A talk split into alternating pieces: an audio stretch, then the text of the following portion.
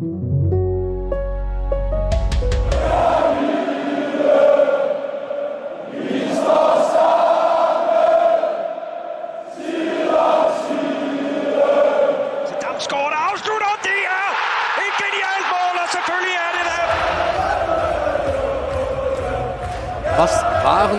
für Szenen gestern Abend in Kopenhagen, im Stadion, auch drumherum, eigentlich in ganz Dänemark? Die Erleichterung nach dem Zusammenbruch des Nationalspielers Christian Eriksen im ersten Spiel und der Besserung seines Zustandes, die hat nun zu einer kollektiven Begeisterungswelle geführt, die für die gesamte Europameisterschaft ansteckend wirkt. Auch die deutsche Mannschaft ist inzwischen im Turnier angekommen, spielt morgen gegen Ungarn. Darüber sprechen wir mit dem ehemaligen Nationalstürmer Kevin Kurani, der auch nochmal ganz offen über seinen Rausschmiss aus der Nationalmannschaft seinerzeit spricht und sehr optimistisch ist für dieses Turnier. Und lassen Sie sich nicht abschrecken von der leichten Überlänge heute. Wir diskutieren am Ende die Entscheidung der UEFA dass das Stadion in München beim Spiel Deutschland-Ungarn nicht in Regenbogenfarben leuchten darf. Da sprechen wir mit Michael Horeni, mit Reinhard Müller und mit Christoph Becker. Und da geht es hoch her, kann ich schon mal versprechen. Herzlich willkommen beim FAZ-Podcast für Deutschland an diesem Dienstag, den 22. Juni. Ich bin Andreas Krobock. Sehr schön, dass Sie heute dabei sind.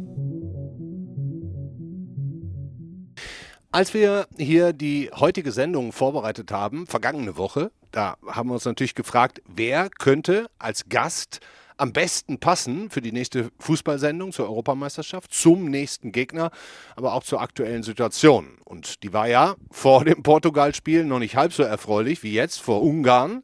Morgen ist da ja die letzte Vorrundenbegegnung. Ich glaube, wir haben tatsächlich den perfekten Gesprächspartner gefunden. 52 Länderspiele für Deutschland, 19 Tore, zwei Europameisterschaften gespielt, über 100 Tore in der Bundesliga geschossen für Stuttgart und Schalke. Und jetzt kommt's durch seine Ader Adern fließt auch ein bisschen ungarisches Blut, denn seine Großeltern väterlicherseits, wenn mich nicht alles täuscht, kommen aus Ungarn. Ich freue mich wirklich, dass er sich heute ein bisschen Zeit für uns nimmt und sage Hallo, Kevin Kurani. Hallo, freut mich sehr, hier über die Europameisterschaft reden zu dürfen. Ja, sehr, sehr gerne. Und du hast im Vorgespräch gerade gesagt, bitte auf gar keinen Fall Sie sagen. Ich, äh, du bist erst 39. Mein gut, ich bin jetzt 50, aber machen wir gerne. Also, Dankeschön, Dankeschön. Also ich habe vor einer Woche hier mit Thomas Helmer gesprochen, Kevin. Den hatte ich zu dem Zeitpunkt ne, vor den Spielen von Deutschland, vor den Frankfurt, der hat gesagt, boah, so richtig EM-Fieber habe ich noch nicht. So, jetzt habe ich aber das Gefühl, das hat sich in dieser einen Woche bei vielen geändert. Wie geht's dir da? Es war genau das Gleiche. Vor der EM war das eigentlich ein bisschen äh, ein komisches Gefühl. Deutschland hat nicht so besonders gut gespielt. Äh, das EM-Fieber war noch gar nicht da. Und nach den ersten Spielen und nach natürlich auch diese schwierige Situation mit Dänemark äh, und auf einmal nach dem Spiel von gestern sowieso, dann haben wir ein richtiges EM-Feeling bekommen. Mhm. Ja, bevor wir jetzt gleich auf die deutsche Mannschaft zu sprechen kommen äh, und auch auf, auf dich, äh, wir müssen natürlich über Dänemark sprechen. Ne? Du, ich nehme an, du hast gerade schon gesagt, du hast das Spiel gesehen. Äh, ja. Wahnsinnsding. 4-1 gegen Russland, nach zwei Niederlagen plötzlich noch als Gruppenzweiter fürs Achtelfinale qualifiziert. Also mir geht es jetzt so, ich gucke mit so einer Mischung aus Begeisterung auf diese Euphorie der Dänen. Ne? Und auf der anderen Seite aber auch so mit so ein bisschen Skepsis, wie dicht an dicht da alle ähm, beieinander stehen. Das war ja in Budapest bei den, bei den Ungarn-Spielen auch schon so ähnlich. Aber was ich halt ganz spannend finde, ist, als Fußballer auf dem Rasen, ich finde, man hat es denen angesehen, die fighten ja wie die Wahnsinnigen, ob Dänen oder Ungarn. Ne? Das ist ja doch schon ein anderer Fußball als vorher in leeren Stadien wieder jetzt, oder? Das auf jeden Fall. Ich glaube, die Stimmung von den Fans, das macht das Fußballspiel einfach das Besondere. Äh, ich glaube, die Situation auch äh, von Dänemark, die wirklich äh, ein Spieler äh, fast gestorben wäre und äh, das ganze Spiel noch versucht weiterzumachen und dann das Spiel auch noch verloren am Ende 1 zu 0. Äh, und dann die Situation gestern. Ich muss ehrlich sagen, ich war vor Russland, weil ich fünf Jahre in Russland gespielt habe. Tschetschesow ist ein sehr guter Trainer von mir gewesen und auch äh, ein guter Freund. Mhm. Aber Dänemark hat es einfach so besonders gemacht. Die Fans, äh, als sie gesungen haben, das war so eine geile Stimmung. Und ich glaube, dass gestern auf einmal alle Dänemark-Fans waren bei diesem Spiel. Ich habe auf jeden Fall mal unseren Korrespondenten für die skandinavischen Länder, Matthias Wisuva, gefragt, was da jetzt überhaupt in Kopenhagen los war, wie und warum die Dänen sich um Maskenpflicht und Abstand da jetzt gerade nicht mehr wirklich kümmern. In Dänemark ist schon vieles wieder möglich und das auch schon länger als in Deutschland. Früher hat das Land große Öffnungsschritte hinaus aus den Corona-Einschränkungen gemacht. Der letzte große war kurz vor dem Start der EM beschlossen worden. Dabei fiel nicht nur die Maskenpflicht fast komplett weg, sondern es wurden auch bis zu 25.000 Zuschauer im Parkenstadion erlaubt. Und wie viel Lärm die machen können, haben sie beim Sieg gegen Russland ja gerade bewiesen. Ideal läuft es trotzdem nicht überall und nicht alles ist äh, wunderbar in Dänemark. Nach den ersten Öffnungsschritten war die Sieben-Tages-Inzidenz gestiegen. Nun ist sie zwar wieder deutlich gesunken, aber liegt mit knapp 30 doch noch viel höher als in Deutschland. Auch Fußballfans in Dänemark müssen nun stark sein. Es war am Montag das letzte EM-Heimspiel ihrer Elf in Kopenhagen. Das Achtelfinale gegen Wales findet am Samstag in Amsterdam statt. Eine gute Nachricht hatte die dänischen, hatten die dänischen Behörden am Dienstag aber trotzdem an die Fußballfans. Wenn sie innerhalb von zwölf Stunden in den Niederlanden aus und dann wieder einreisen, müssen sie dort immerhin nicht in Quarantäne. In München morgen Deutschland gegen Ungarn. Da sollen wieder 14.000 Zuschauer sein. Die haben ja gegen Portugal auch keine schlechte Stimmung gemacht. Glaubst du, dass da morgen gegen Ungarn die nächste deutsche Fußballparty kommt? Auf jeden Fall. Ich denke, Deutschland hat gegen Portugal so ein geiles Spiel gemacht. Äh, äh, wir haben uns als Mannschaft und äh, sehr, sehr gut repräsentiert und, und auch so gute Tore geschossen. Und ich denke, dass es weitergehen wird mhm. morgen. Aber zu erwarten ist wahrscheinlich, die Ungarn, die stellen sich dann mit elf Mann hinten rein und hoffen auf so einen entscheidenden Konter, ne? So wie früher die Trainer gesagt haben, vorne hilft der liebe genau, Gott. Genau, ich denke, das wird auch die Taktik von denen sein. Aber Deutschland äh, entwickelt sich von Spiel zu Spiel immer weiter. Die Qualität von den Deutschen ist einfach sehr, sehr äh, gut. Und ich glaube, dass morgen wirklich äh, die Ungarn keine Chancen haben werden. Mhm. Du hast ja auch selber zwei Europameisterschaften mit Deutschland erlebt, ne? völlig, völlig verschiedene. 2004 genau. sang- und klanglos in der Vorrunde ausgeschieden, noch mit Rudi Völler als Bundestrainer. Dann 2008 unter dem jetzigen Joachim Löw, erst im Finale gegen das damals, muss man schon sagen, übermächtige Spanien verloren. Da hat dann auch deine Einwechslung im Finale nichts mehr geholfen. Ja, äh, ich denke, das ist klar. Die erste Europameisterschaft echt äh, nicht so besonders, nicht gut gelaufen ist und äh, wirklich die schnell vergessen habe. Aber die zweite war äh, sehr, sehr besonders. Wir haben wirklich gut gespielt. Wir haben wirklich auch äh, tolle Spiele gegen Portugal gewonnen. Und äh, schade, dass wir am Ende im Finale gegen Spanien verloren haben. Hm. Und dein Verhältnis zum Bundestrainer, zum DFB, wurde oft thematisiert. Man hat von außen so immer ein bisschen den Eindruck, das war vielleicht gar nicht das Allerbeste, weil deine Karriere in der Nationalmannschaft plötzlich von einem Tag auf den anderen beendet war, weil du dich bei einem Qualifikationsspiel nicht auf die Tribüne setzen wolltest. Warum warst du da so sauer damals auf Joachim Löw? Ja, ich denke, das war eine sehr, sehr schwierige Situation in meiner Karriere. Äh, ich war sauer, weil äh, natürlich ich in Dortmund auf der Tribüne saß und wirklich. Als Schalker, äh, muss man sagen. Als Schalke-Spieler es nicht so eine besondere Situation für mich ist. Aber klar, äh, trotz allem muss ich ein Profi bleiben und trotz allem darf ich solche Fehler nicht machen. Das passiert im Leben. Äh, man hat es aus der Welt geräumt. Ich habe mit dem Bundestrainer schon gesprochen und schätze ihn auch sehr darüber. Deswegen äh, ist für mich das alles äh, kein Thema mehr. Wie, wie, lange habt ihr dafür gebraucht, um, um sich äh, da wieder anzunähern und zu sagen, mein Gott, komm, jetzt ist lang genug äh, her? Äh, es, war, es, war, ein Zufall, ein Zufall, ehrlich gesagt. Wir haben uns, ich war mit meiner Frau essen und äh, habe ich den Bundestrainer getroffen in einem Restaurant in Düsseldorf und äh, danach haben wir noch telefoniert und es war dann ne, alles, alles gut. Ist auch eine Erleichterung dann eigentlich, ne? Wenn man dann auch ja, ich denke, das ist immer klar, Situationen im Leben sind, die, die nicht leicht sind und die man sich als Spieler auch äh, schämt, weil ich habe wirklich einen sehr großen Respekt von der Nationalmannschaft. Wir haben sehr tolle Spiele immer gemacht. Ich habe auch unter dem Bundestrainer sehr viele Tore geschossen. Mhm. Und dann, das zu Ende gegangen ist, so ist es schade, mhm. aber das gehört auch zum Leben dazu. Man kann nur daraus lernen und es besser weitergeben. Hm. Joachim Löw ist ja 2014 dann Weltmeister geworden als Trainer, klar, haben wir alle erlebt. Ja. Du, du, kennst ihn, hast ihn als Spieler lange auch erlebt und, und, und jetzt klammern wir mal dieses Endereignis aus, weil da waren ja auch viele sehr, sehr gute Zeiten dabei, wie du sagst. Du hast ihn dann 2018 bei der verkorksten WM in Russland als Experte beim Fernsehen, so ein bisschen von außen beobachtet. Wenn du ihn jetzt anguckst, in Interviews, bei Trainingsbildern, vielleicht hörst du auch was. Welchen Joachim Löw siehst du bei diesem Turnier? Ja, natürlich eine sehr äh, besonderen Bundestrainer. Er weiß, es ist sein letztes Turnier, ist mit der deutschen Nationalmannschaft, er weiß, dass äh, seine Zeit jetzt entschieden worden ist, was anders zu machen. Und ich denke, dass der sehr nachdenklich ist. Er ja. möchte unbedingt diese Europameisterschaft gewinnen. Äh, ich denke, der hat vor Deutschland sehr viel getan. Der ist Weltmeister geworden.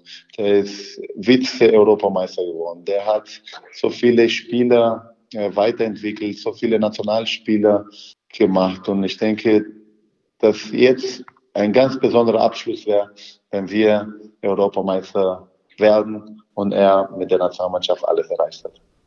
Und, und was für einen Eindruck macht, macht die Mannschaft auf dich? Also 2008, ich habe es vorhin schon gesagt, fand ich jetzt die Spanier schon ein bisschen besser. Klar kann ein Fußballspiel auch immer mal die schlechtere Mannschaft gewinnen. Hat man ja 2004 gesehen, als Griechenland Europameister geworden ist.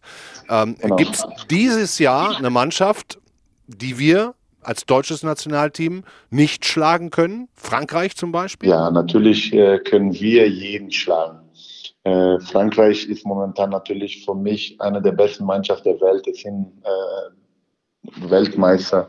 Die haben so viel Qualität in der Mannschaft, wenn man schon die Ersatzspieler anschaut. Da sind ein Coman, da ist ein Dembele, da ist äh, so viel äh, und eine zweite Mannschaft sogar zu bauen, die genauso stark da mitspielen kann. Aber wir sind Deutschland, wir sind eine Turnier-Mannschaft, deswegen denke ich, dass wir alle schlagen können. Glaubst du, die Spieler hätten Bock, noch mal ein zweites Mal gegen Frankreich zu spielen? Warum nicht? Ich denke, wenn äh, die Mannschaft sich so zeigt wie gegen Portugal, wenn die Mannschaft sich Schritt für Schritt äh, wie in viele Turnieren, was äh, Deutschland gespielt hat, sich immer verbessert hat und immer stärker geworden ist, dann kann auch irgendwann mal Deutsch, Frankreich in Halbfinale oder Finale kommen. Hm. Sind ja jetzt auch schon wieder ein paar verletzte und angeschlagene Spieler aus dem deutschen Team, gerade wie wahrscheinlich bei den anderen Mannschaften auch. Du warst ja auch bei zwei Turnieren dabei. Wie ist das dann so in so einem Camp, wenn man da dann Tag und Nacht zusammen ist? Humpelt nach den Spielen die halbe Mannschaft durch die Anlage und die Ärzte haben eigentlich immer mehr zu tun als die Trainer? Ja, ich glaube, wir haben bei der Nationalmannschaft tolle Ärzte, tolle äh, Physiotherapeuten und wir sind da sehr, sehr gut vorbereitet. Und klar, 90 Minuten bei einer Europameisterschaft, da geht es schon um den Knochen. Es gibt auch Spieler, die ein bisschen älter sind. Äh, es tut doppelt so weh. Und es ist klar, dass es nach dem Spiel ein, zwei Tage weh tut. Mhm. Man äh, eher an der Massagebank liegt und versucht, seinen Körper zu regenerieren, um dann das nächste Spiel topfit dabei zu sein und spielen zu können. Mhm. Und im besten Fall humpelt dann morgens am Spieltag keiner mehr so ist das. Und ich denke, dass morgen alle topfit sind. Thomas Müller auch? Werden. Das wichtigste Spieler momentan Thomas Müller, der wirklich in seiner Knieverletzung äh, rausgehumpelt gelaufen ist. Aber ich habe schon gehört, dass ihm schon besser geht. Ich denke, dass er auch spielen wird. Ja, also du würdest jetzt nicht sagen, den, den müsste man jetzt besser mal schonen für ein ja nicht ganz unwahrscheinliches Achtelfinale, sondern der muss jetzt einfach in jedem Spiel rein, weil er so wichtig ist für die Mannschaft. Ja, ich denke, der ist sehr, sehr wichtig und ich bin sehr froh, dass äh, der Bundestrainer ihn wieder zurückgeholt hat weil genau solche Spieler braucht die deutsche Nationalmannschaft. Spieler, die äh, die Mannschaft äh, organisiert, der sehr viel auf dem Platz auch redet und auch sehr viel Leistung bringt. Er ist torgefährlich, der ist ein Teamplayer, der immer versucht, das Spiel gut mitzulesen und auch seine Mitspieler mitzuziehen, um erfolgreich zu sein. Deswegen, wenn es geht, natürlich spielen lassen. Wenn wir 1, 2, 0 vorne sind, dann, dann darf man auch mal schon. Genau. Wie siehst du das denn so als waschechte Nummer 9? Ne? Mittelstürmer der alten Schule, Kopfballstark, immer im 16er. Wie siehst du deine Nachfolger in Deutschland? So ein richtiger Stürmer, wie, wie die Bayern ihn jetzt mit Lewandowski haben, das haben wir jetzt schon länger nicht mehr. Ja, leider, leider. Natürlich durch damals äh, Pep Guardiola und die anderen, die versucht haben, mit dem falschen Neuen äh, immer zu spielen. Und, als Prototyp äh, Messi, ne? So, ja. Genau, als Prototyp Messi. Äh, haben eine Zeit lang viele Vereine aus Deutschland nicht so sehr auf diese Mittelstürmer gesetzt. Und das fällt jetzt. Äh, man merkt, wie wichtig so ein Lewandowski ist. Man merkt, wie, wie wichtig so ein Benzema oder Giroud, wie wichtig ein Patrick Schick äh, Spielertypen, die groß sind, die die, Ball, die Bälle vorne halten kann, die auch mal ein Kopfballtor schießen kann oder äh, in der richtigen Moment in der richtigen Stelle steht, um seine Mannschaft zum, äh, zum Erfolg zu bringen. Und ich hoffe, dass es äh, jetzt viele Trainer das gesehen haben und die Trainer wieder auf solche Spiele auch setzen. Ich will dich ungern zu einem Tipp jetzt für das Ungarn-Spiel nötigen, aber wenn wir mal so in Prozent ausdrücken würden, wie, wie hältst du, für wie groß hältst du die Wahrscheinlichkeit, dass Deutschland gewinnt? Dann vielleicht noch eine kleine Wahrscheinlichkeit für ein Unentschieden und dann noch so eine für, für, für einen Ungarn-Sieg. Also ich würde das jetzt, glaube ich, so wahrscheinlich so bei 80, 15, 5, aber ich bin ja auch Laie, so einordnen. Wie siehst du es? Ich muss ehrlich sagen, ich bin 100% sicher, dass wir dieses Spiel gewinnen. Vielleicht noch ein Wort zur aktuellen Diskussion um die Beleuchtung des Münchner Stadions in Regenbogenfarben. Heute kam ja die Nachricht, die UEFA hat es endgültig ver verboten. Du hast ja selber auch mit was weiß ich, Thomas Hitzelsberger zusammengespielt bei der Nationalmannschaft, der sich nach seiner Karriere geoutet hat. Wie ist da dein Gefühl zu jetzt, zu dieser Regenbogendiskussion? Politisches Zeichen, das auf dem Platz eigentlich nichts zu suchen hat? Oder findest du es schade, wäre eine schöne Chance gewesen, Regenbogenflagge zu zeigen? Ja, ich denke natürlich ist es immer schwierig, Politik äh, mit Fußball äh, zu mischen. Aber äh, ich, dieses Zeichen geht um Menschlichkeit. Und deswegen finde ich es schade. Äh, ich glaube, das ist nur ein Zeichen für die Menschlichkeit, der Regenbogen Stadionfarben zu machen, so wie ich auch äh, Manuel Neuer Spielführerbinde trägt mit Regenbogenfarben.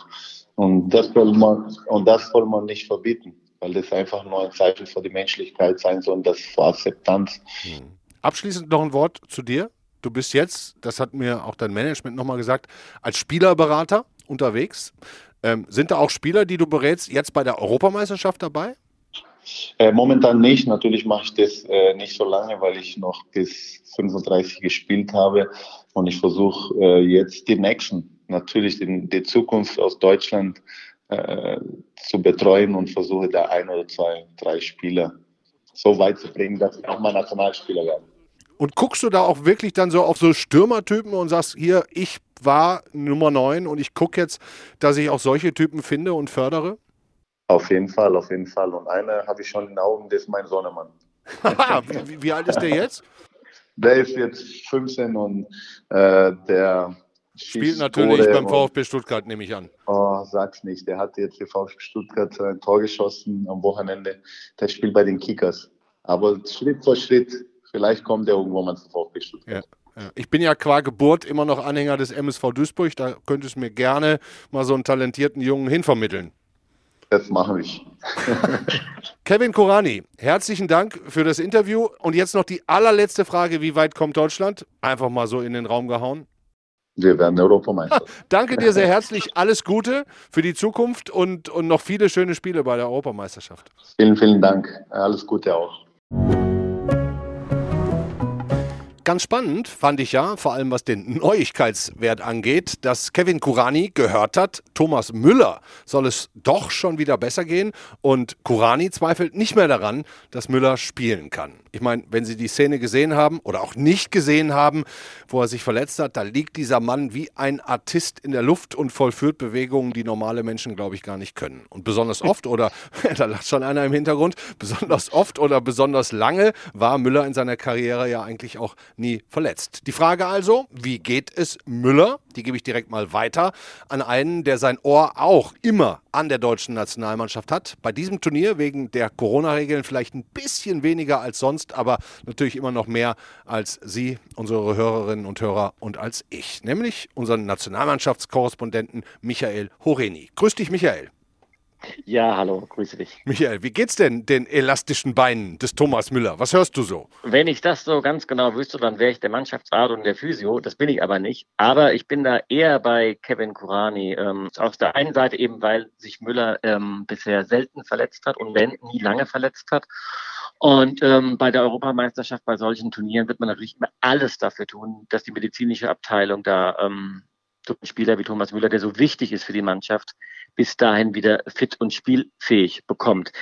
Natürlich hat er heute nicht mittrainiert und von daher ich würde sagen, es ist eine schwierige, also ich bin mir nicht sicher, ob er spielt, aber eine gewisse Hoffnung habe ich auch, weil er eben so wichtig ist und ich glaube, deswegen wird auch alles dafür getan werden, ähm, dass er spielt und ähm, ich glaube auch, dass man ein gewisses Risiko wahrscheinlich auch eingehen würde, ähm, ein gewisses, ein vertretbares, weil Unentschieden reicht zwar gegen Ungarn, aber ähm, die Wankelmütigkeit der Mannschaft in den letzten Wochen, in den letzten Monaten, ja in den letzten Jahren war ja einfach so stark, dass ich glaube, dass Thomas Müller jetzt einen zentralen Anteil ähm, auch an diesem Stabilitätsprozess hat, der durch in, gegen in Portugal Spiel stattgefunden hat, dass man auf den einfach nicht verzichten will und vielleicht auch nicht kann. Hm. Kevin Kurani hat im Grunde gerade auch gesagt, auf keinen Fall schonen den Mann, wenn es irgendwie geht. Auf jeden Fall Startelf, lieber früher raus, wenn das Spiel entschieden ist. So klar, so deutlich, so überragend wichtig, wie Müller zu sein scheint für diese deutsche Nationalmannschaft, hätte man ja niemals wegschicken dürfen, wenn man das jetzt so sieht. Ne? Ich bin mir da nicht so ganz sicher. Also ich fand auch, dass Thomas Müller zum Beispiel eine katastrophal schlechte Europameisterschaft 2016 gespielt hat.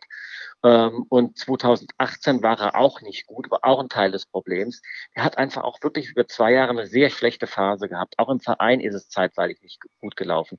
Und dass man Spieler dann nicht mehr einlädt, das verstehe ich. Okay. Äh, was ich nicht verstehe, ist der Punkt zu sagen, Endgültigkeit. Weil diese Spieler wie Hummels, wie Müller, aber auch wie Boateng, die haben eine Mentalität, die wirklich Champions auszeichnet. Die kommen immer wieder zurück oder die haben die Fähigkeit zurückzukommen. Die darf man nicht abschreiben. Und das haben sie in den letzten Jahren alle drei gezeigt. Und das ist einfach auch die besondere Qualität, die sie auch in ihren Verein mitgebracht haben. Von daher, wie gesagt, der hatte eine schlechte Phase, dass man dann auf ihn verzichtet. Okay. Mhm. Aber man muss für ihn immer die Tür auflassen. Mhm. Fakt ist auf jeden Fall und damit wieder ins Hier und Jetzt. Müller ist jetzt gerade in Hochform. Ne? Überhaupt, bis auf ein paar Schwächen bei Standardsituationen hat die deutsche Mannschaft ja beim 4-2 gegen Portugal mit den schönsten und besten Fußball gespielt in diesem Turnier, den ich bisher gesehen habe. Und das nach im Grunde fast zwei Jahren der überwiegenden Tristesse. Wie ist sowas möglich? Das war ein Akt der Befreiung. Das ist etwas, äh, was einfach nicht vorherzusehen war. Also das, es gab ja keinen Hinweis in dem Spiel gegen Frankreich, dass dieser Mannschaft dieser Befreiungsschlag tatsächlich gelingen würde. Äh, die Franzosen waren natürlich eine bessere Mannschaft als, als, als Portugal. Ähm, aber man muss auch sagen, die Mannschaft, die gegen Frankreich gespielt hat, die hat zum ersten Mal überhaupt in dieser Formation äh, bei einem Pflichtspiel zusammengespielt. Die haben, haben überhaupt keine Einspielung, keine richtige Vorbereitungszeit gehabt. Das war alles, ist auf dem letzten Drücker zustande gekommen. Mhm. Und sie sind sogar in 90 Minuten dann gegen Portugal einfach einen enormen Schritt weitergekommen. Also das sind Fortschritte, die äh, nicht vorherzusehen sind. Also wenn man das realistisch betrachtet, darüber kann man sich nur freuen. Das zeigt aber eben auch, nochmal explizit, was wir auch die ganzen Monate, auch die letzten Jahre, auch bei der Europa, bei der Weltmeisterschaft gesagt haben. Der Kader ist wirklich gut. Der war auch bei der WM wirklich gut. Und es kommt aber darauf an, wie der zusammengefügt wird. Das ist sozusagen die, die Leistung, die dann ein Trainer vollbringen muss, aus diesen Spielern ähm, wirklich eine schlagkräftige Mannschaft zu machen. Und das ist jetzt innerhalb von drei Tagen auf eine wirklich gute Weise gelungen. Und dann kommt plötzlich noch einer dazu, der redet, wie ihm die Schnauze gewachsen ist. Der spielt schonungslos gegen sich und die Gegner voller Mut, Herz und Freude, nämlich der Linksverteidiger Robin Gosens. Der war in keinem ja. NLZ, in keinem Nachwuchsleistungszentrum, in keiner DFB Junioren 11 und jetzt kommt der, zwei Torvorlagen gegen Portugal, selbst ein Tor, dazu noch der vielleicht schönste Abseitstreffer der gesamten Europameisterschaftsgeschichte, ja fünf Meter, ja vielleicht fünf Meter durch die Luft geflogen im Kung-Fu-Manier, Seitfallzieher. Ne? Wie, wie wichtig ist denn jetzt dieser, muss man ja sagen, nonkonforme Typ für die ganze Geschichte? Ich, glaube, du hast mit deiner Frage, mit dem, wie du es eingeleitet hast, eigentlich die Antwort schon selbst gegeben. Entschuldigung. Ähm, und, und, und es ist ja tatsächlich so, wir merken das doch, glaube ich, alle, wie der Großen spielt, aber auch wie er spricht. Das ist etwas, was, ähm, da schaut man sehnsuchtsvoll drauf und sagt, ja, so einen Spieler wollen wir, sind wir froh, dass wir den endlich haben. Das ist so etwas auf eine andere Art und Weise, wie Thomas Müller im Jahr 2010 bei der Weltmeisterschaft nach, nach, nach, nach vorne getreten ist. Das ist ein Spieler, die wir äh, die wir sagen sofort ins Herz schließen und ja. für die wir uns begeistern können. Und der drückt im Grunde auch das ganze Defizit der letzten Jahre aus, was wir nicht hatten, nämlich Spieler, die, ähm, wo man sofort das Gefühl hat, die, die schmeißen sich mit allem rein, ähm, gehen über alle Widerstände hinweg und haben eine ganz bodenständige Art und Weise und eine ganz natürliche Art und Weise über die Dinge und auch eine sehr reflektierte Art über diese Dinge zu sprechen. Diese ganze Künstlichkeit, die die Nationalmannschaft auch, was ihre Werbeaktivitäten und das ganze Bild, das sie von sich selbst entworfen hat, ähm, das ist etwas, was mit Robin Gosens ist, ist praktisch das, das, das, das klassische Gegenteil davon. Der ist sozusagen Fußball, wie ihn der, auch der, der Kreisligaspieler liebt. Ne? Und äh, genau, da ist der Fußball ganz nah bei sich und äh, man merkt sofort, also dass der, der Publikumsliebling geworden ist, das ging ja tatsächlich in 90 Minuten und das wird auch so bleiben. Was mich ja auch fast jetzt ein bisschen gewundert hat, wo du über diese besonderen Charaktere sprichst, die auch so wichtig sind, ist, dass der Kapitän Manuel Neuer, der ja eigentlich immer nur aufgefallen ist durch sein bemerkenswertes Torwartspiel, dass der jetzt plötzlich auch seine Meinung zu Dingen außerhalb des Fußballs mit auf den Platz bringt. Ne? Und seit dem Turnier jetzt eine Kapitänsbinde in Regenbogenfarben trägt, als Zeichen für Diversität, Zeichen gegen Rassismus, Diskriminierung. Wie nimmst du das wahr? Es war ja nicht nur in den beiden Spielen jetzt bei der Europameisterschaft der Fall, es war ja auch schon in dem Spiel äh, gegen Lettland im, im Juni der Fall. Das Ganze ist, äh, zumindest stellt es der DFB so dar, ähm, keine Einzelaktion von Manuel Neuer, sondern eine, hinter der die ganze Mannschaft steht. Stichwort in dem Fall, äh, wir sind bunt. Und dass das ein Plädoyer ist für, ähm, für Vielfalt, für Toleranz und für Diversität. Die UEFA hat ja auch Ermittlungen gegen Neuer eingeleitet, dann wieder eingestellt. An anderer Stelle wird jetzt jedoch die Idee, das komplette Münchner Stadion morgen in Regenbogenfarben leuchten zu lassen, von der UEFA gnadenlos kassiert. Und das löst, und du hast es gerade schon angedeutet, das löst eine Riesendiskussion aus, im Übrigen auch bei uns intern. Und deswegen holen wir uns jetzt erstmal Verstärkung dazu, wollen da noch ein bisschen drüber reden. Und zum einen von Reinhard Müller, bei uns Ressortleiter Staat und Recht, zum anderen von Christoph Becker, der bei uns den Schwerpunkt Sportrecht hat. Hallo meine Herren. Hallo. Hallo. Vielleicht können wir zuerst mal auf den Grund schauen, warum man jetzt in München überhaupt auf die Idee gekommen ist, das Stadion auch das Stadion, nicht nur die Kapitänsbinde von Neuer, sondern auch das Stadion bunt erleuchten zu lassen. Christoph, wenn, wenn du da mal anfangen magst. Ja, der Grund, äh, warum das abgelehnt wurde, ähm, das Stadion leuchten zu lassen, ist, äh, ist der, dass die UEFA jetzt sagt, also in dem Antrag, der ja aus dem Münchner Stadtrat herauskam, äh, sei formuliert worden, man wolle die, das Stadion leuchten lassen als Zeichen gegen die ähm, Schulgesetzgebung in Ungarn, ähm, die man ja durchaus als, als diskriminierend bezeichnen kann. Und äh, daraus äh, hat die UEFA geschlossen, es geht hier also um eine, eine politische Aussage in dieser, in dieser Beleuchtung des Stadions, dass sich konkret gegen eine, eine ähm, politische Richtung in Ungarn äh, wendet und das ist eben nach den Statuten der UEFA nicht zulässig. Hm. Und Reinhard, du hast jetzt einen Kommentar auch dazu geschrieben und hast gesagt, genau so auch richtig. Das sind politische Dinge, die haben in einem Stadion bei so einer Veranstaltung nichts zu suchen. Ja, das sind politische Dinge, die haben natürlich auch im Stadion gern was zu suchen. Fußball ist ja auch hochpolitisch. Man muss bloß hier sehen, es geht um ein ungarisches Gesetz. Dagegen geht womöglich die EU-Kommission vor, die prüft das auch. Das ist womöglich auch europarechtswidrig, das Gesetz. Der Punkt ist nur, wenn wir damit anfangen, jetzt einzelne Gesetze in Ländern oder politische Richtungen mehrfarbig zu kritisieren, ähm, durch Sportverbände, dann könnte man ja auch fragen, was ist eigentlich mit den Polen, die massive rechtsstaatliche Probleme haben, die auch von der EU-Kommission unter Lupe genommen werden. Was ist mit Russland, das die Krim besetzt hat, völkerrechtswidrig Gebiet annektiert hat? Ebenso gute Gründe, das in Farben darzustellen und zu protestieren. Und man fragt sich so ein bisschen, vielleicht auch Deutschland im Umgang mit der kolonialen Vergangenheit, man fragt sich so ein bisschen, auch bei den Politikern, die jetzt äh, empört sind, das sei doch ein Zeichen für Toleranz, was habt ihr eigentlich getan? Äh, tritt Söder in Regenbogenfarben an, wenn er Orban begrüßt, Protest? Nein, natürlich wird ganz normal das Wachbataillon, wenn Frau Merkel Orban fängt, steht genauso stramm wie bei jedem Demokraten oder Diktator oder so. Und das ist doch hier erst recht, muss das doch der Fall sein. Auch so korrupt die UEFA sein mag, wenn ich ein Land einlade, das hat sich qualifiziert und so weiter, dann kann ich natürlich nicht verhindern, dass im Stadion Plakate hochgehalten werden, werden hoffentlich auch gegen Orban, aber dass ich dann sozusagen von Staatswegen oder das als Veranstalter akzeptiere, dass dann nur zu dem Spiel gegen Ungarn, also ganz klar genau gegen eine Regierung damit auch gegen ein Land gerichtet, mhm. das beleuchtet wird. Also eine politische Botschaft, das finde ich problematisch, also nicht wegen des Inhalts, sondern äh, weil hier eine formale Gleichheit, wie der Sport ja das gut kennt, äh, gewahrt werden muss. Äh, sonst könnte ich ja auch sagen, ich, die Ungarn starten mit einem Tor Rückstand, weil sie so schlimm sind. Oder also ich, äh, ich finde, das hat da eben in dieser Form auch wenn es Fußball eine hochpolitische Angelegenheit insgesamt ist, nichts verloren. Christoph, du beschäftigst dich ja häufig mit Funktionären, mit Verbänden, mit Doppelmoral, mit Geschäften, mit Despoten. Kannst du nachvollziehen, dass die UEFA auf der einen Seite ganz klar für Diversität und Minderheiten eintritt, gegen Rassismus, Diskriminierung Position bezieht, aber jetzt äh, ähm, in diesem Fall es eben nicht tut? Also bist du da auch einer Meinung mit, mit Reinhard und Michael? Mm, ich würde mit einer Gegenfrage antworten. Ähm, kann ich mir denn sicher sein, dass die UEFA tatsächlich, wenn es drauf ankommt, für Diversität eintritt? Ähm, sie hat vor, vor zwei Jahren beispielsweise äh, versprochen, diese EM sei dann für alle da, das werde, werde ein Zeichen für Diversität werden, man freue sich so sehr darauf. Anlass war, äh, äh war der Pride Month und, und eine Parade in Amsterdam, auch Gastgeberstadt.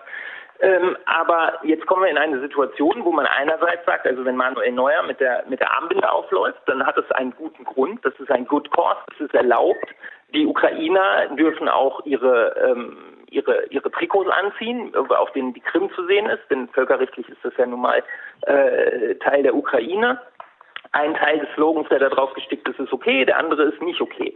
Das Stadion aber außenrum in München, das darf nicht leuchten, denn in diesem speziellen Fall ist das nun ein Statement gegen die Regierung Orban, die gleichzeitig auch noch Gastgeber meiner Veranstaltung ist und, Klammer auf, die ich womöglich noch brauche, wenn denn die Engländer ähm, nicht meinen Vorstellungen folgen von einem Finale, wie, wie ich als UEFA glaube, dass ein EM-Finale stattfinden soll, nämlich mit möglichst freiem Zugang für VIP-Gäste und möglichst vielen Fans.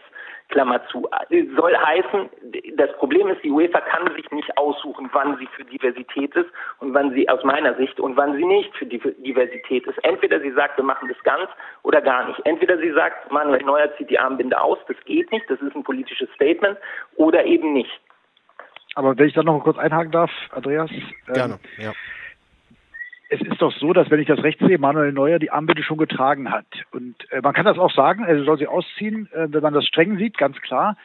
Ähm, wenn aber er sie in jedem Spiel trägt, ist es eben was anderes. Oder wenn das Stadion in jedem Spiel, München wird in jedem Spiel angeleuchtet, weil wir Pride Month haben oder wie auch immer, aus, als Zeichen der Solidarität, Zeichen für Offenheit. Aber wenn es sozusagen gezielt auf dieses und das wird ja auch so kommuniziert, ganz klar, haben Sie ja auch in der Begründung so gesagt, hätte man vielleicht auch anders machen können, ist ganz klar gegen Orbans Regime, gegen Ungarn so gesehen, das, das ist ja der Repräsentant Ungarns, dann ist es eben was anderes, als wenn Neuer in jedem Spiel eine Regenbogenfarbe trägt, auch wenn man auch da sagen kann, das ist halt auf kleinerem Niveau, das entspricht nicht den Statuten, gut, da hat sie FIFA jetzt anders entschieden, aber letztlich ist sie ja der Veranstalter. Und äh, da sehe ich schon einen Unterschied, ob das jetzt äh, sozusagen kontinuierlich überall gemacht wird als klar als politisches Zeichen, aber dann eben allgemein, dauerhaft gegen alle oder keinen. Aber eben hier ist ja beabsichtigt, gezielt Orban gegen Schienenbein zu treten, was man, wie gesagt, durchaus verschieden kann, aber finde ich nicht in diesem Kontext. Hm. Also ich, ja, ich denke auch, dass ja. man das unterscheiden muss. Ähm, aber ich möchte dazu noch mal was anderes sagen zu dem Thema, äh, wenn man jetzt von ähm, sagen für Diversität, Toleranz und ähm, ähm, gegen Diskriminierung von Homosexuellen ähm, ähm, auf den Platz geht. Und wenn das der Fußball tut, dann frage ich mich natürlich auch, wie sieht das denn in den eigenen Reihen des Fußballs aus? Also wir versuchen, der Fußball versucht den Menschen zu zeigen, wie man mit, äh, mit diesen Fragen umgehen muss. Wir haben aber seit Thomas Hitzelsberger immer noch gar keinen einzigen aktuellen äh, Profi, auch im Ausland nicht, der sich zu seiner Homosexualität bekannt hat. Also da wird versucht, ein Bild von Offenheit nach außen zu transportieren, was im Inneren selbst, im Kern des Fußballs überhaupt nicht gelebt wird. Da frage ich mich natürlich schon, für wen sind denn diese Regenbogenfarben denn dann aufgestellt? Offensichtlich äh, für die eigenen, für die eigene Community, für die eigene Fußball-Community ist in den letzten Jahren in der Hinsicht ja ganz wenig passiert. Hm. Immerhin hatten wir heute in, der, in Amerika den ersten NFL, National Football League, ähm, Footballspieler, der sich zu seiner Homosexualität offen bekannt hat. Also ich frage mich, und das würde ich auch nochmal gerne an Sie weitergeben, äh, an, an euch weitergeben in dieser Diskussion, wie politisch ist es denn überhaupt, sich gegen Rassismus und Diskriminierung einzusetzen, Fahne, Flagge zu bekennen? Ne? Ich meine, Politik heißt doch auch, dass es unterschiedliche Meinungen geben kann. Aber die kann es doch bei diesem Thema, Stichwort Gleichheit, Gerechtigkeit, Freiheit, Grundrechte, die kann es doch da eigentlich gar nicht geben. Wie politisch ist das denn überhaupt, so eine Aussage zu machen, ähm, sich für alle einzusetzen, auch für Minderheiten? Ja, im Prinzip ähm, ist das natürlich ein guter Punkt. Also, äh, aber man kann natürlich im Einzelfall immer streiten, muss man auch ganz klar sagen. Ich meine, auch die EU-Kommission wird natürlich genau darlegen müssen, welche Teile womöglich auch nur dieses Gesetzes, wenn wir nochmal zum Ausgangspunkt kommen, gegen Europarecht verstoßen, Europäische Menschenrechtskommission, welche Teile vielleicht auch nicht. Ähm, äh, und dass das Orban-Regime auch ein schlimmes ist, ist auch klar. Aber klar, die Frage. Ähm also verwechsel ich hier sozusagen menschliche Grundrechte mit politischen Botschaften? Naja, man kann in dieser, in dieser Argumentation, ähm, um das mal einzufügen, kann man natürlich, wenn man in der Binnenlogik ähm, des UEFA-Reglements bleibt, könnte man natürlich äh, auf den Gedanken kommen, dass wenn der Stadtrat von München das anders formuliert hätte, den Antrag, wenn die gesagt hätten, anlässlich des Spiels am 23. Juni 2021 würden wir gerne unser Stadion in Regenbogenfarben beleuchten, ohne einen weiteren Aspekt dabei zu nennen, aus welchem Grund das denn jetzt stattfindet, ähm, dann hätte die UEFA das, wenn man auf die Armbinde von Manuel Neuer schaut, wahrscheinlich schwerlich ablehnen können. Und dafür hätte die UEFA sicher auch noch eine andere Begründung gefunden, warum, wenn der Antrag, wie gesagt, anders formuliert worden wäre, warum das Stadion in München nicht in den Regenbogenfarben angestrahlt wird. Da bin ich ganz sicher. Aber ich finde, ähm, die UEFA wirkt jetzt so ein bisschen als Sündenbock auch für das Versagen der Politik. Also wenn man gegen die UEFA demonstrieren will als Stadt München, dann kann man ja auch sagen, wir möchten gerne alle Vorrundenspiele des München Olympiastadions als Kritik an der korrupten und menschenrechtsunsensiblen UEFA tauchen wir das dauernd in Regenbogenfarben und scheren uns nicht um irgendwelche Vorschriften, die UEFA uns macht. Das traut sich natürlich auch keiner. Man stellt brav einen Antrag und akzeptiert das jetzt und jault auf. Glaubt irgendwer von euch, wenn ich das mal eben reinfragen darf, dass sich München morgen nicht an das Regenbogenverbot hält? Hat da irgendeiner mal in die, in die, in die Statuten geguckt und geschaut, was wird uns das kosten? Wie hoch wird die Strafe? Machen wir es vielleicht trotzdem? Denkt ihr, dass es solche Überlegungen tatsächlich geben könnte? Das ist eine spannende Frage. Ich meine, ähm, die, die Entscheidung war, glaube ich, keine Viertelstunde raus. Da äh, hat beispielsweise ähm, Gary Lineker gesagt, macht es halt trotzdem. Ähm, kümmert ja, oder die wollen noch irgendwas aufsteigen lassen oder ein Windrad oder was, ja ja also man ich glaube man darf gespannt sein. Also ich glaube was man sicherlich sagen kann ist dass es für diesen Fall ähm, in den UEFA Statuten ähm, oder sagen wir so aus der gelebten Verbandsrechtspraxis der UEFA noch keinen Präzedenzfall gibt wie man dann damit umgeht Dafür, dafür ist diese, und das ist ja richtig, ja, äh, diese Themen sind in den letzten Jahren äh, verstärkt aufgekommen und diese Diskussionen werden in den letzten Jahren verstärkt geführt. Die sind nicht komplett neu. Man kann nach Mexico City 1968 zurückdenken und, und würde äh, starke Parallelen finden. Aber diese Diskussion ähm, bei Großereignissen ist, ist im Moment eben ähm, sehr virulent und ich glaube nicht, dass es schon einen Präzedenzfall für, für diese Situation gibt. Also insofern wäre das natürlich spannend, was dann passierte. Da würde ich aber ein, ein Aspekt, da würde ich dem Christoph an einer Stelle gerne widersprechen und zwar bei dem Punkt 1968. Da geht es darum, um die Black Power Bewegung, um die, das so habe ich dich, glaube ich, verstanden, ne? genau, äh, wo ja, die Fäuste ja. gereckt worden sind und äh, die Sportler dann dafür bestraft worden sind. Da war aber in dem Fall vollkommen klar, dass das eine Strafe nach sich ziehen würde, dass das eine Konsequenz hat. Heute ist es so, man möchte so ein politisches Signal setzen, möchte dafür aber keinen Preis bezahlen, sondern möchte dafür Applaus bekommen.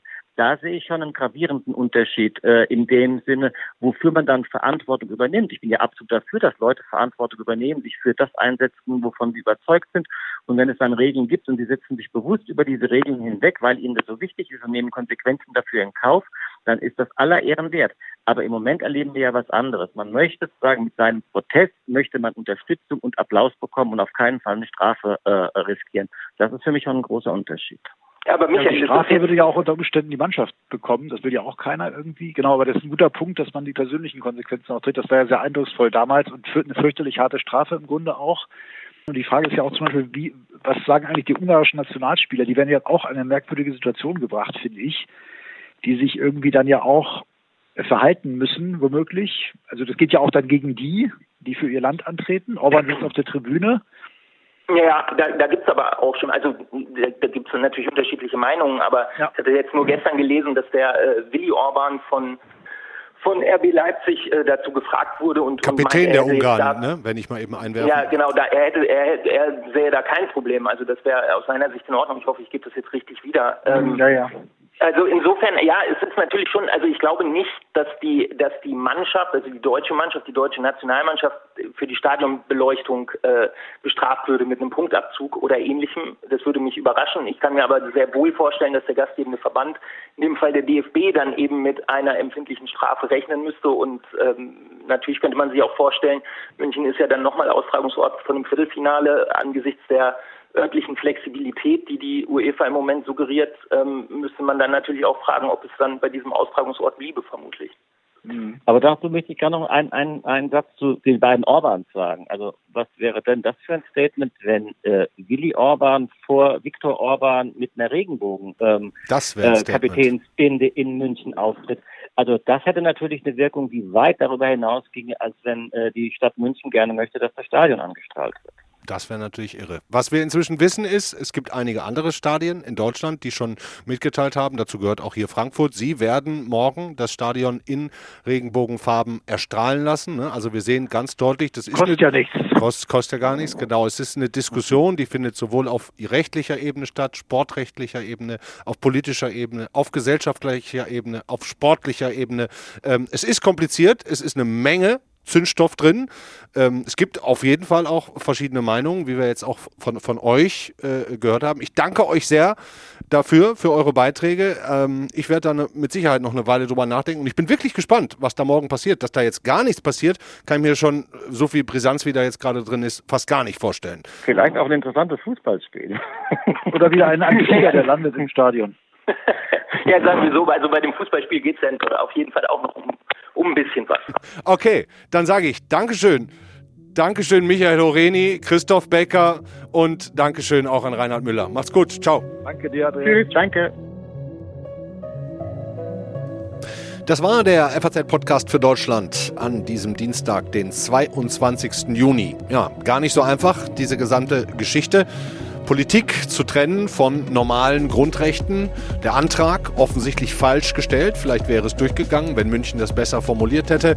Ich bin sehr gespannt, was morgen dann wirklich passiert. Die charmanteste Idee in der Tat. Der ungarische Kapitän Willy Orban läuft mit einer Kapitänsbinde in Regenbogenfarben auf. Und das vor seinem Präsidenten Orban ich glaube, das wird am Ende dann doch nicht passieren. Machen Sie es gut, schönen Abend. Morgen ist die Kollegin Angelika Fey wieder für Sie da. Und da haben wir uns dann, hatten ja jetzt ein bisschen Zeit, das Wahlprogramm der CDU ganz genau angeschaut. Also das wird auch sehr interessant. Tschüss, bis bald.